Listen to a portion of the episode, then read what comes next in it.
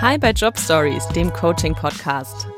Hier hört ihr in jeder Folge eine echte live mitgeschnittene Job Coaching Session. Das Coaching macht Jana Pussel. In dieser Folge ist Claudia zu Gast. Sie ist 35 Jahre alt und startet gerade in einem neuen Job bei einem Softwareunternehmen. Dort hat sie die Chance, ziemlich schnell eine Führungsposition zu übernehmen. Aber welche Art von Chefin will Claudia überhaupt sein? Hi Claudia, schön, dass du da bist. Du fragst dich, wie positioniere ich mich als Führungskraft, richtig? Ja, genau. Dann erzähl mir doch mal vielleicht ein bisschen was zum, zum Hintergrund, wie du auf diese Fragestellung kommst. Warum ist es wichtig für dich?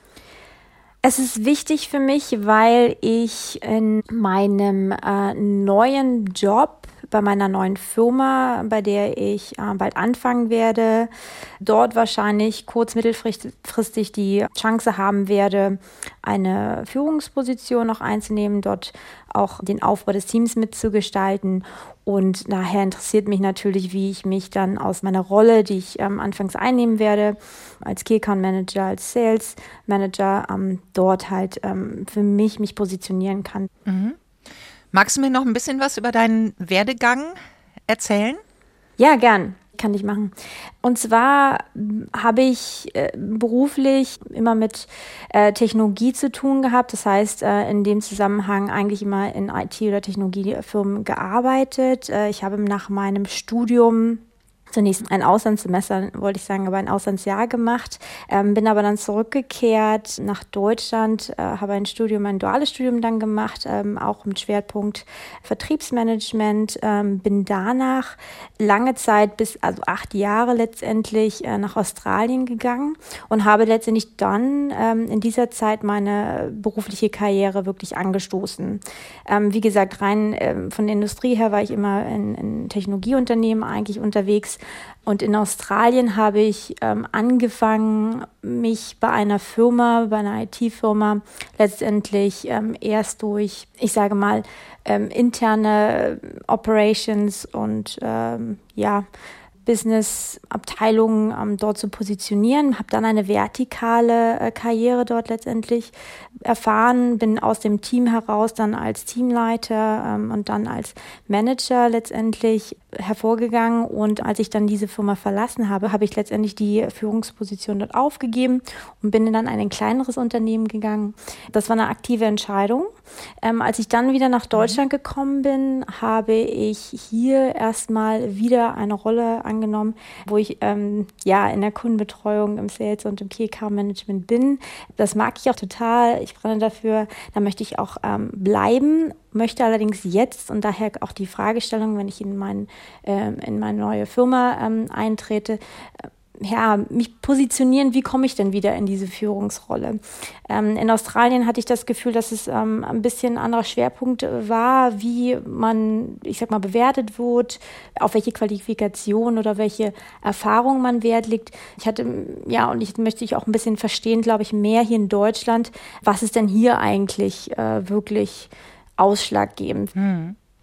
Also erstmal, ich finde, es klingt super spannend, was du schon alles gemacht hast. Ähm, vielleicht noch eine Frage vorab, wenn du nochmal zurückdenkst an deine äh, Zeit, als du in der Leadership-Rolle warst. Was hat dir da am meisten Spaß gemacht oder Freude gemacht an dieser Rolle? Und was war für dich die größte Herausforderung? Hm. Genau, ich fange vielleicht erstmal an mit, ähm, was hat mir am meisten Spaß gemacht. Ich bin ein extrem sozialer und äh, ja, positiver, optimistisch gestimmter Mensch. Äh, mir macht einfach die Zusammenarbeit mit Menschen extrem Spaß. Ich möchte auf die Kundenseite und das Gleiche, wenn ich dann an die Führungskraft denke, was mir wirklich Spaß gemacht hat, war einfach, dass ich gesehen habe, dass ich meinen Teammitgliedern äh, und äh, die Leute, die für mich gearbeitet haben, einfach helfen konnte, die, die einzustellen, die zu entwickeln, die äh, täglich dazu, ähm, dazu beitragen konnte, dass sie einfach ihre beste Performance erreicht haben. Und diesen, diesen ähm, Prozess und diese Entwicklung zu sehen, und natürlich sind da auch viele Ups und Downs dabei gewesen, ähm, Aber das war, war unglaublich, ähm, also für mich inspirierend, aber habe ich unglaublich wertgeschätzt. Und das war für mich auch, ja, wirklich der ausschlaggebende äh, Treiber, dass ich das auch zu dieser Zeit ähm, absolut äh, da geliebt habe. Ähm, also das zu dem Aspekt, was war das, was war das Beste, zu dem mhm. Aspekt, ähm, was war schwierig oder äh, was war eine Challenge. Also natürlich ist, wenn man mit Menschen und wenn man in einer Führungsrolle ist, äh, hat man halt Situationen, die unangenehm sind, die mhm. Konfrontationen herbeirufen. Äh, also ich musste genauso ähm, Leute ja gehen lassen leider ähm, oder halt mhm. in schwere Entscheidungen treffen und das ist dann natürlich äh, das sind dann Situationen die weniger schön sind und, und da muss man halt auch in sich schauen oder habe ich versucht in mich zu schauen okay was kann ich das nächste Mal besser machen oder was mhm. muss ich noch lernen dass ähm, ich meinen Teil dazu beitragen kann, dass es das nächste Mal nicht passiert. Also diese Entscheidungen und diese Downs, würde ich mal sagen, ähm, in einem Team und in der Führungsrolle sind natürlich dann äh, ja eine Challenge und weniger schön dann. Hm, verstehe. Deine Headline, ne? dein Thema, wie positioniere ich mich als, als Führungskraft und was gehört alles dazu? Äh, und auch deine Frage, was ist in Deutschland da wichtig? Ähm, das ist etwas, da könnten wir natürlich jetzt ein komplettes Programm über mehrere Tage mhm. draus machen. Und ich gucke mal, wie wir, hm, wie wir uns da gut annähern können. Eine Frage ist ja sicher, ne, was ist, was ist unerlässlich oder welche Skills braucht es? Welche Aspekte, welches Mindset braucht es als Führungskraft? Und das ist ein Thema, mit dem ich mich, mit dem wir uns natürlich viel auseinandersetzen in den Beratungsmandaten, die wir haben, äh, wo wir ja von Unternehmen engagiert werden. Und äh, die holen uns ja nicht zwingend dann, wenn alles super läuft, ja, sondern wenn es Herausforderungen gibt. Das heißt, eine der großen Herausforderungen unserer Zeit, vielleicht kann man so ein bisschen größer halt auch fassen, ist, ähm, sind Rahmenbedingungen. Also wir, wir leben, wir arbeiten in einer VUCA-Welt. Also ich weiß nicht, ob der Begriff dir vertraut ist. Nee, der sagt mir tatsächlich nichts. Ja, ich glaube, das ist ganz gut, wenn ich es dann einmal kurz erkläre. Also mhm. VUCA, dieser Begriff, den gibt es schon ein bisschen länger, Ende der 80er Jahre ähm, entstand dieser Begriff. Also es kommt aus dem militärischen Bereich und beschrieb die Situation nach Zusammenbruch der Sowjetunion. Also es gab nicht mehr den einen erklärten Feind, sondern auf einmal so eine völlig unübersichtliche Gemengelage. Und VUCA ist ein Akronym und steht für Volatility, Uncertainty Complexity und Ambiguity. Also das heißt, Volatility, es gibt Situationen, die sich mh, hm, schnell verändern, ja, also manchmal ganz rapide, manchmal ganz abrupt. Uncertainty, wir wissen nicht genau, wie sich Dinge entwickeln werden und Complexity, oh mein Gott, alles hängt irgendwie auch noch miteinander zusammen. Und Ambiguity, verschiedene Menschen haben einen ganz unterschiedlichen Blick auf die, auf die Situation. Also es gibt nicht das Ja oder Nein und richtig und falsch zwingend.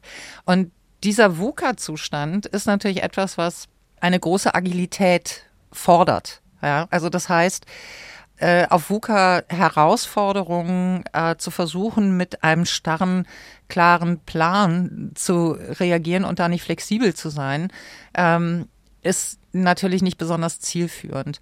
Und da sind wir eigentlich relativ schnell bei dem Thema Agilität und wofür steht's? Ja, also was bedeutet es? Wie kann ich diesen Herausforderungen ähm, gut begegnen? Und äh, ich glaube, wenn wir jetzt uns die aktuelle Covid-Situation vor Augen führen, da haben wir eine VUCA-Situation in Reinkultur. Ja. Wir wissen nicht, wie entwickelt es sich. Ähm, wir wissen nicht genau, wie geht die Situation aus. Es sind so viele Sachen miteinander äh, verknüpft. Es ist so nonlinear, mit was wir da halt zu tun haben. Und unterschiedliche Menschen schauen unterschiedlich drauf. Das heißt eigentlich, ähm, um da den Bogen zu schlagen, mhm. drauf zu schauen und zu sagen, also das, was Führungskräfte ähm, was Führungskräfte wirksam macht, gut und wirksam macht, ist auf jeden Fall das Thema über ein agiles Mindset zu verfügen. Ich weiß nicht, hast du dich damit schon mal auseinandergesetzt oder wie würdest du es für dich interpretieren? Also ich habe von dem, von dem Konzept Growth Mindset ähm, mhm. gehört. Ich weiß jetzt nicht, ob das eins zu eins mhm. äh, der gleiche Gedanke ist oder ob es eher, ich sage mal, in diese Richtung Agile Thinking oder Agile Work ähm, dort mit Strukturen zu tun haben. Ja, man hat, man hat zum Beispiel Misserfolg ähm, mhm. und einfach äh, zu sagen, okay, ich habe jetzt daraus gelernt, anstatt äh, enttäuscht zu sein oder ähm, ja, sich selbst da sehr negativ beeinflussen zu lassen, sondern zu sagen, das war jetzt eine, eine Lernkurve und äh, das nächste Mal mache ich es mhm. besser. Ja. Ganz genau. Also damit sprichst du sprichst du es genau an. Ne? Also du hast ja gerade auch das reingebracht, also Fixed Mindset im Gegensatz zu einem Growth Mindset zu haben. Mhm. Und ähm, das Growth Mindset ist tatsächlich, ich sag mal, die Basis, um überhaupt agil arbeiten zu können und um überhaupt diese VUCA-Herausforderungen gut adressieren zu können. Also genau das, was du gesagt hast. Ne? Das ist ein mhm. wichtiger Aspekt davon. Also das Thema Setbacks. Also was ist, wenn etwas nicht erfolgreich war, wenn ich einen Fehler gemacht habe. Mhm. Ähm, da als Führungskraft, also für sich selber zu verstehen, da liegt eine Riesenchance drin. Ich kann lernen, also ich kann meine Learnings rausziehen und ich kann es das nächste Mal anders und besser machen. Und nicht, oh Gott, ich habe einen Fehler gemacht und wie kehre ich das jetzt bloß unter den Teppich? Ja? Mhm. Also Growth Mindset bedeutet halt auch eine Haltung zu haben, nämlich ich darf lernen.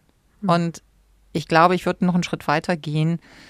Also das ist zumindest immer das Unbequeme, was ich in Leadership Workshops sage. Das Führungskraft sein, Leadership bedeutet auch die Bereitschaft, sich kontinuierlich entwickeln zu wollen. Ja, also nicht zu sagen, so, so bin ich, so mache ich das und ihr könnt euch alle mal danach richten, sondern zu sagen, ich bin bereit zu lernen, zu wachsen. Ich stelle mich immer wieder hin und schaue, welche Rahmenbedingungen haben sich verändert, wie muss ich flexibel darauf reagieren, wo kann ich noch wachsen, wo sind die Wachstumsfelder.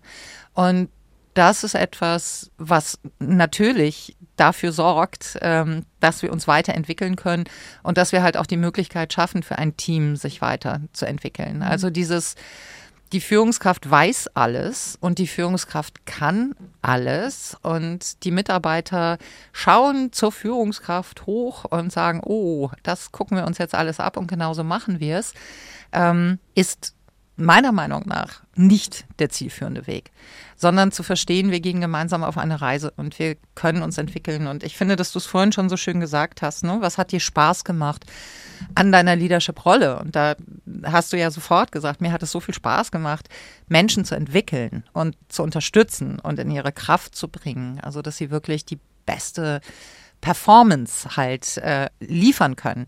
Und das kannst du natürlich, wenn du offen bist, also wenn du auch verstehst, was sind die Stärken in dem Team von den einzelnen Teammitgliedern, ähm, was sind die intrinsischen Motivatoren, also was bewegt sie wirklich, ähm, so dass sie ja, dass sie einfach Lust haben, ganz viel Energie und, und, und Spaß und Kraft auch in ihren Job reinzugeben. Also was ich beobachte über die letzten Jahre und ich begrüße es sehr, ist ein Verabschieden von Führen nach Gutsherrenart, ne? also hierarchisch und ich führe über Titel und über Macht und über Druck hin zu, ja, wir nennen es Servant Leading. Ich als Führungskraft stelle mich in den Dienst meines Teams. Mhm. Ja, ich glaube zum Thema Delegieren, das musste ich am Anfang auch lernen, das müsste ich jetzt wahrscheinlich auch wieder ähm, dann wieder, ich sage mal, lernen, wenn man ähm, jetzt eine Weile nicht in einer mhm. Leadership-Rolle war, äh, weil man, glaube ich, sich auch erstmal wieder wohlfühlen muss mit den, ich sag mal, auch den fachlichen Themen, dass man dort halt äh, für sich gut mhm. aufgestellt ist, sodass man halt auch mhm. Training weitergeben kann. Aber ich glaube, das kann man wahrscheinlich, also ich hoffe, dass sich das dann ein, relativ schnell dann das Thema wieder für mich gelöst hat. Aber definitiv, das ist sehr guter Input, danke dafür. Also was du gerade beschreibst, du startest da ja jetzt in einen neuen Bereich ne? Mhm. und äh, in ein neues inhaltliches Umfeld. Mhm. Also gönn dir da auch ein bisschen Zeit, dich da einzugrooven mhm. und gleichzeitig, hoffentlich kriege ich nicht von deinem neuen Arbeitgeber direkt Ärger und gleichzeitig guck mal, dass du eine Haltung entwickelst, dass du auch nicht zwingend alles wissen musst Ja, also das ist etwas, was ich stark beobachte, insbesondere im digitalen Bereich. Äh, dass es teilweise ja wirklich so in den Spezialdisziplinen auch nochmal so tief reingeht, dass es eigentlich nicht möglich ist, mhm. dass die Führungskraft das alles in der Tiefe kann. Mhm. Damit verändert sich aber ja auch die Führungsrolle vom inhaltlichen Top-Experten hin zu ich begleite und ich steuere die Top-Experten. Mhm. Ne? Also da kann ich auch loslassen und da kann ich, kann ich darauf vertrauen, dass jemand da in seinem Feld und in seiner Expertise glänzen kann und ich gebe den Rahmen. Ja, also tatsächlich stärker in Richtung, ja, in Richtung Leadership halt wirklich zu gehen. Mhm. Ja, macht Sinn. Die Balance, die Balance muss ich doch finden, dass ich da nicht äh, mich dann zu sehr an die, ähm, an die Details, sag ich mal, äh, im, mhm. im, Fachbereich aufhänge, sondern dass ich dann zielgerichtet sage, okay, da hole ich mir Input, da hole ich mir Hilfe ähm, mhm. und entwickle dann halt auch dementsprechend ein Gefühl, dass zu sagen, okay, das ist, das ist in Ordnung mit diesem Wissensstand, fühle ich mich wohl und das, so, dass ich dann mhm. nach vorne schreiten kann. Ja, super. Ich glaube, mir wird es, wird es ganz gut helfen, wenn du Fragen für mich hast. Also mhm. nicht, dass ich jetzt auf alles die hundertprozentige Antwort äh, immer hätte, aber vielleicht können wir es so ein bisschen strukturieren. Ja. Ja, gern. Also ähm, im Sinne von ähm, Skills, das Growth Mindset und das, äh, das agile Mindset, das war, glaube ich, ein super Punkt schon. Ähm, ben ist nach vorne gerichtet, auch gerade jetzt im Sinne mit New Work und äh, deine mhm. Erfahrungen aus deinen Leadership Coachings, ähm, wenn du das auch im Anbetracht hast. Ähm, wie, wie baut man eine Teamkultur auf? Ich glaube, das ist ja mhm. auch, ähm, wie gesagt, gerade im, im Sinne von, von New Work und jetzt Remote Work, Work ähm, auch sehr wichtig. Also, wenn es darum geht, wie stellt man denn ein Team zusammen und wie schafft man eine Kultur in einem Team? Wir müssen ja mhm. vielleicht nicht direkt das ganze Unternehmen irgendwie uns vornehmen. Ähm, wie schafft man da die Kultur? Ich glaube, was zum einen sehr wichtig ist, ist drauf zu schauen, wie stelle ich mein Team zusammen? Und eine Stolperfalle, also vielleicht kommen wir ja so über Stolperfallen weiter, die du vermeiden kannst. Ja. Eine Stolperfalle, die ich häufig beobachte, ist, ähm, dass Führungskräfte gerne Minimis einstellen. Also das heißt, wahnsinnig gerne Leute einstellen, die ihnen ganz ähnlich sind, die ähm, sehr ticken wie sie selber. Da ist ganz schnell so ein Gefühl von Nähe da und hey, und das funktioniert und derjenige, diejenige ist super nett. Auf dem Papier, äh, die Skills lesen sich auch gut. Das Problem ist, dass du dann aber im Team möglicherweise total blinde Flecken aufmachst. Das heißt, Diversität ist da eine gute Idee. Hm. Ja, also drauf zu schauen, was sind meine Stärken oder welche Stärken, welche Motivatoren haben wir in diesem Team schon gut abgebildet? Und was fehlt uns eigentlich? Wo hinken wir so ein bisschen? Und das auch durchaus zu einem Thema zu machen im gesamten Team und zu sagen, da ist jemand anders und das ist richtig, richtig gut so. Mhm. Also dieses Thema Diversität, äh, dass unterschiedliche Skills, unterschiedliche Motivatoren zusammenkommen können, macht ein Team einfach sehr viel erfolgreicher, als wenn du lauter Same, Same da sitzen mhm. hast. Das ist eine unglaublich, ähm, ein unglaublich guter Hinweis. Ja, das nehme ich auf jeden Fall mit. Sehr, ja. sehr, sehr gut. Super. Danke für den Input. Ähm, ein anderer Aspekt, ähm, den ich gern noch anbringen möchte. Also es wird viel ähm, von dem Thema Personal Branding gesprochen. Und mhm. ich habe halt auch irgendwie die Wahrnehmung für mich, dass ich mm, eine Art Eigenmarke aufbauen muss und mhm. auch oder sollte oder es vorteilhaft wäre, jetzt ähm, ist das nichts, was ich äh, derzeit praktiziere äh, oder mhm. irgendwie auch, sag ich mal, auf persönlicher Ebene äh, da wirklich groß unterwegs bin. Ähm, jetzt ist die Frage, inwieweit dieses Thema Personal Branding damit reinspielt und was man da vielleicht als Tipps mitnehmen könnte. Ja. Hm. Das Thema Personal Branding, ich finde es, ich finde es wichtig. Ähm, ich finde es sogar sehr wichtig und habe mich viel, viel, viel mit dem Thema Selbstmarketing beschäftigt. Also habe viele Keynotes dazu gehalten, habe viele Workshops dazu gemacht. Ähm, und interessanterweise, also auch wenn wir Workshops zu diesem Thema hatten bei Kunden und wir haben tatsächlich einmal das Format Selbstmarketing und einmal das Format Selbstmarketing für Frauen angeboten, weil wir schon so ein Gefühl hatten, könnte, könnte ein Gender-Thema bei sein. Ähm, tatsächlich war es so, dass aber auch bei dem, was für, ich sag mal, Männlein, Weiblein divers äh, zur Verfügung stand, ähm, wenn da zehn Leute saßen, hattest du neun Frauen. Mhm. Plus das Frauenformat. Ne? Also schon mal ganz interessant. Mhm. Wer setzt sich wie mit diesem Thema auseinander oder wer findet es vielleicht auch wie wichtig? Warum finde ich Selbstmarketing wichtig? Ich finde es wichtig, weil ich finde, es ist ein, oder der Aspekt, wie ich es für mich definiert habe, es ist ein, ein Service, den ich anderen biete. Es ist ein Dienst, den ich anderen erweise, indem ich ihnen eine Orientierungshilfe gebe. In dieser unfassbar überfluteten, lauten Welt äh, möchte ich mich nicht mit verschränkten Armen hinsetzen ähm, und sagen, na, ihr könnt mal selber rausfinden, was ich gut kann hm. oder wofür ich stehe.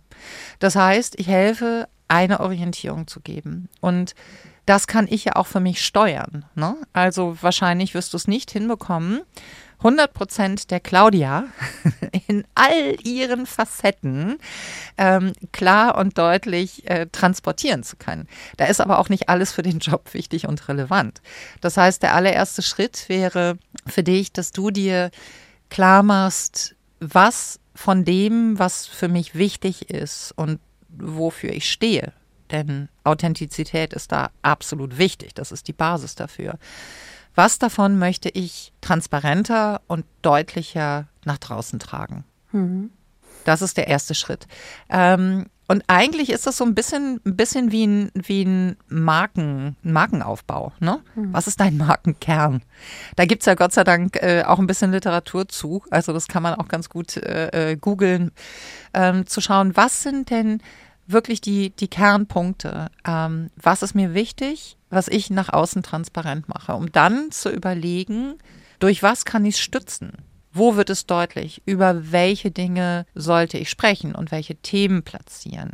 Und welches Verhalten von mir macht das nochmal deutlich? Hm, okay.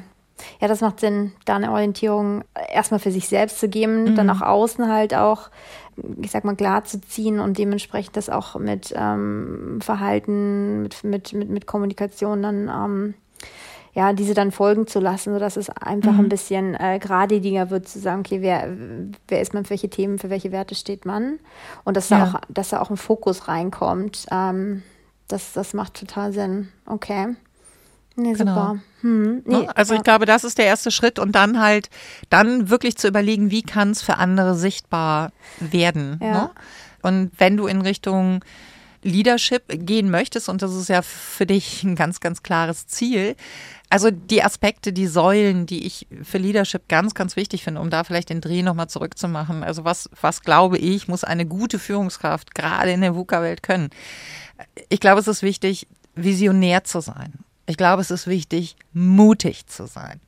Und ich glaube, es ist wichtig, agil zu sein. Und da sind wir wieder beim Thema agilen Mindset. Ne? Mhm. Das ist jetzt erstmal nicht agile Tools. Also das heißt jetzt nicht, ja, ich kann Scrum, mhm. ja, ähm, sondern es ist ein agiles Mindset. Dazu gehört eine positive Fehlerkultur. Dazu äh, gehört, dass, dass du dir Ideen von anderen anhörst und sie aussprechen lässt. Dazu gehört, dass du andere halt auch wachsen lässt. Ähm, ich finde für eine Führungskraft auch das Thema Klarheit und Verlässlichkeit total wichtig. Eine Transparenz. Hm. Was habe ich davor? Was ist meine, was ist meine Vision? Ähm, warum ist die so? Ja. Also dann äh, authentisch, transparent ähm, zu kommunizieren, mit jedem Einzelnen zu sagen, ich verstehe dich, ähm, aber du weißt auch, für was ich stehe, wo wollen wir zusammen, gemeinsam hin, wie können wir das erreichen, wie kann ich dich mhm. dabei unterstützen. Okay, damit muss ich mich komplett erstmal neu beschäftigen, ehrlich mhm. gesagt. Also danke für die Hinweise. Ähm, das wird noch, das wird, ja, das wird erstmal ein kleiner Weg, aber das ist absolut in Ordnung. Dafür, dafür ist ja die Zeit. Ja. Ähm, ja, aber ich glaube, das ist es auch, weißt du? Ja. Also ich hatte es ja eingangs gesagt. Also ich bin wirklich der Überzeugung, gute Führungskräfte lernen ihr Leben lang. Ja. und haben Bock drauf, haben auch echt Bock drauf, da weiterzumachen und auszuprobieren und in eine Selbstreflexion zu gehen und nicht einfach nur zu machen, machen, machen oder die Arbeitspakete zu verteilen, ja, ja. sondern halt wirklich zu, zu schauen, ähm, wie kann ich mich noch entwickeln, um eine inspirierende Führungskraft zu sein. Mhm. Und das lernen wir nicht von jetzt auf gleich und es ist schon gar kein Schalter, der umgelegt wird. Aber es, ich finde, es ist eine wahnsinnig spannende Reise und es macht richtig Spaß, weil man einfach neue Dinge nochmal auch an sich entdecken kann. Mhm. Ja. Du hattest, und wenn wir das jetzt nochmal verdichten würden, ne? Also als Ziel habe ich verstanden, dass du nach einer Einarbeitungs-, inhaltlichen Einarbeitungszeit in dem Unternehmen gerne wieder eine Führungsrolle übernehmen Korrekt. möchtest. Warum? Weil du gerne Menschen wachsen lässt. Ja. Beste Erklärung. Ähm, Ne? Und dann zu sagen, okay, und wie mache ich das? Also, wie arbeite ich an meinem Personal Branding? Da fängt es mit den ersten To-Dos für dich an. Ja. Ne?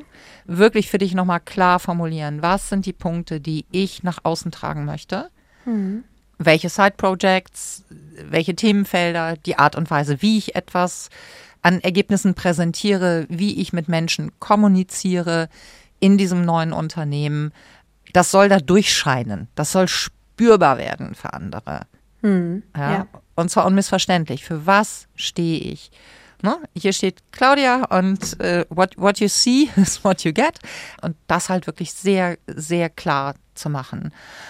Ich glaube, nach diesem Step kannst du vielleicht für dich nochmal, weil du ja so wissbegierig bist und weil dir das so viel Spaß macht, nochmal mehr in das Thema agiles Mindset, Servant Leadership, Führungskraft als Coach, da nochmal tiefer reingehen. Weil ja. da gibt es natürlich so viele tolle Tools und, und Techniken und Herangehensweisen. Also wirklich koffervoll, dich da so ein bisschen zu kanalisieren, weil es auf dein Ziel einzahlt.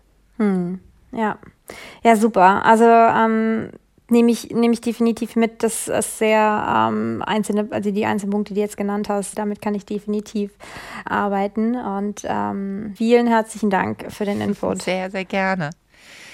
Super. Ich danke dir, Claudia, dass du dieses echt spannende Thema ähm, reingebracht hast. Und ja, ich muss sagen, ich bin total positiv, dass du das in dem neuen Job richtig, richtig gut auch wirst anwenden können. Tschüss. Tschüss.